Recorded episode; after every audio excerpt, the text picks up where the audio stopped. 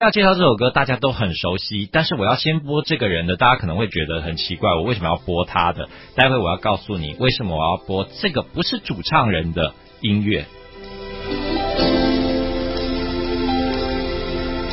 如果我能看得见，就能轻易的分辨白天黑夜，就能轻易的在人群中。牵住你的手，如果我能看得见，就能驾车带你到处遨游，就能珍惜的从背后给你一个拥抱。如果我能看得见，生命也许完全不同。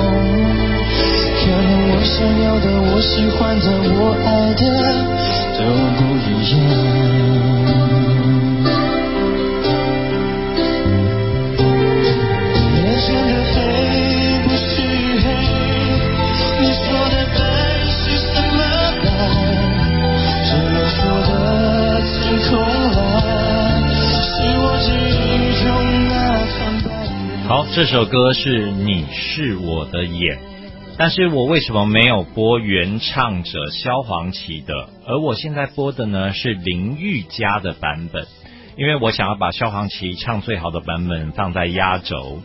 呃，你是我的眼是萧煌奇的作品，他用亲身的经历写出了这一首动人的乐章。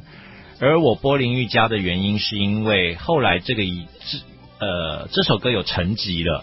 那成集之后呢？林玉佳在星光大道重新唱了这个版本，这是星光大道上他现场的版本，然后让现在的年轻人再次的听到这首令人动人的歌曲，然后因而也传到了对岸，然后让萧煌奇再次的把真正的红起来。所以我觉得林玉佳算是萧煌奇的贵人吧。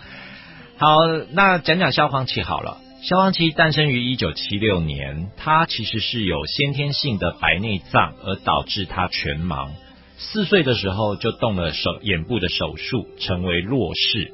虽然呢，他没有办法看得很远，但是他非常的乐观。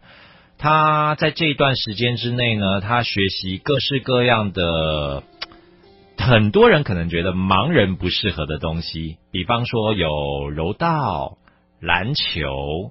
还有玩音乐，那他后来十五岁的那一年呢，上天又跟他开了一个大玩笑，变成全盲了。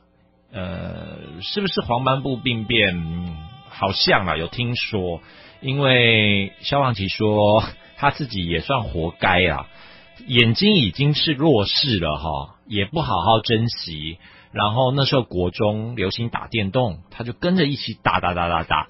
然后有一天，在这个打篮球的时候，突然之间，他感觉到他的眼睛的正中央有一团黑影，之后他就再也看不到了。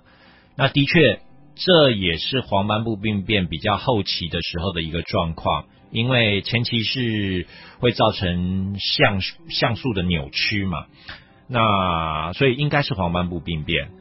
但是呢，他虽然全盲之后呢，他在那一年却参加了三项比赛，包含了两个冠军跟一个亚军，就是柔道比赛。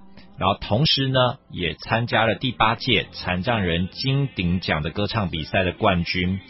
其实萧煌奇那时候有听他在讲到他自传的时候呢，呃，当他全盲了以后，他去了盲人学校，老师就跟他讲说：“你要不要学按摩啊？”那他不想，因为他真的觉得盲人一定只能按摩吗？绝对不是这样子的。而且他说他在盲人学校是非常他非常红的人，因为他声音好，歌唱的好。在盲人学校里面，怎么样去区分一个人是帅哥还是美女啊？就是从喉咙的确哦，我们是用视觉，但是当你视觉没有的时候，能够听到最美的声音，那个人就是最帅的，那个人就是最美的。所以萧煌奇说，在那个时候他很红啊。然后呢，他后来跟几位盲人团体的这个朋友啊，一起成立了一个全方位乐团，在一九九五年。那那个时候呢，全台湾有十支视障乐团，他们是。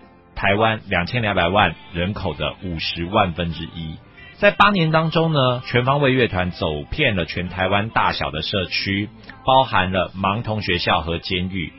而在这一段子的日子当中呢，也让萧煌奇奠定了自己良好的歌艺跟创作技巧。因此，在一九九九年呢，他还得到了台湾十大杰出青年奖。那我觉得，也许萧煌奇经过了这个从看不到、看得到、看不到过程当中，所以他才能够把你是我的眼里面的每一个歌词写的那么的好。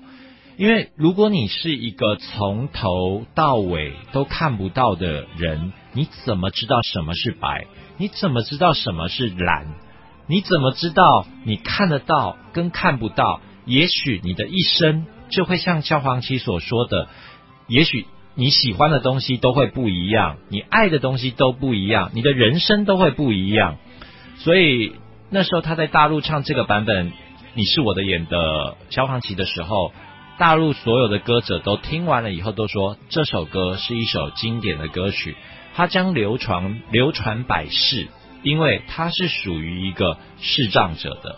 而且今天说真的，未来我们的视障者可能会越来越多，因为现在我们人类在用眼的状态来说是越来越频繁了。再加上上次我讲到的 VR，呃，或者是任何的东西，光我们是逃不过的。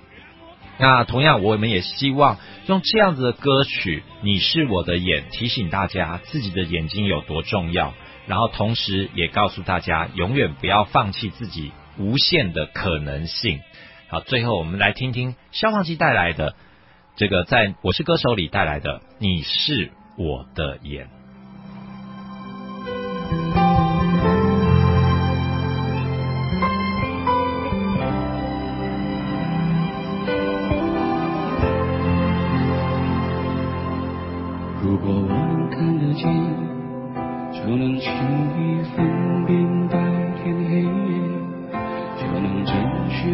在人群中牵住你的手，如果我能看得见，就能驾车带你到处玩，就能惊喜的从背后给你一个拥抱。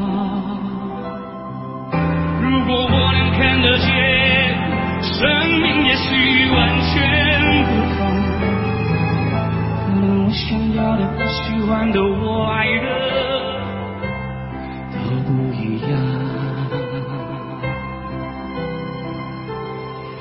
眼前的黑不是黑，你说的白是什么白？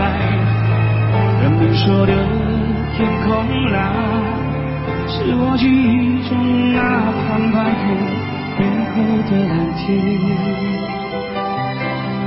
我望向你的脸，却只能看见一片虚无。